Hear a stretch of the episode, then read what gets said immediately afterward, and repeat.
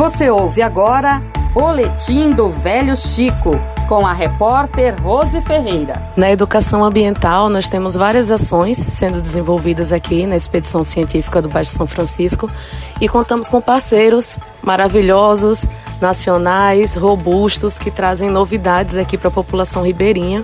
Um desses parceiros é o SESC, do Distrito Federal, que já nos acompanhou ano passado, na quinta edição, mas veio novamente agora e estamos aqui com Mariana Guimarães, que é coordenadora pedagógica de uma das salas de ciência do SESC, do Distrito Federal, e vai falar um pouco para a gente como está sendo desenvolvido esse trabalho, quais são as novidades que elas trouxeram, ela e Patrícia. Mariana, bem-vinda à Rádio FAO. Fala um pouquinho para a gente sobre o trabalho que vocês têm desenvolvido aqui na expedição. Obrigada. Bom, esse ano na sexta expedição nós trouxemos duas atividades.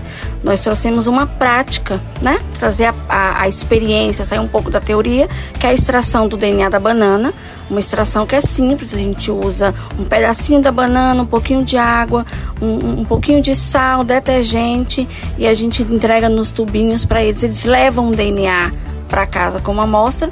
A outra são os óculos de realidade virtual onde a gente traz essa imersão de poder fazer com que essas crianças elas se sintam nesse local que muitas vezes está muito distante né? Então eles mergulham ali no fundo do mar ou no universo, no buraco negro, e a reação é muito legal. Você tem várias reações, desde pessoas que se emocionam pessoas que têm medo, e da extração também é muito legal. Então é muito gratificante. É minha primeira vez na expedição, eu estou adorando.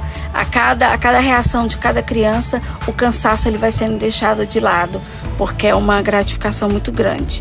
E é isso, a gente está gostando muito, já está finalizando, já está deixando saudades. Você já tinha tido alguma experiência assim com, com comunidades mais carentes, crianças que muitas vezes não têm acesso a, a esse tipo de experiência prática? Você já tinha vivenciado algo como isso? Como é que tem sido? Um pouco, um pouco parecido, porque o nosso trabalho no Sesc Ciência do Distrito Federal é atender as escolas públicas. Né? A gente vai, a, a, vai até as escolas ou elas vão até a gente justamente porque a gente sabe que são é, crianças e estudantes que não têm esse recurso. Então é, é, um pouco do que a gente vivencia lá, só que aqui realmente é um pouco mais, mais diferente, um pouco mais contagiante assim.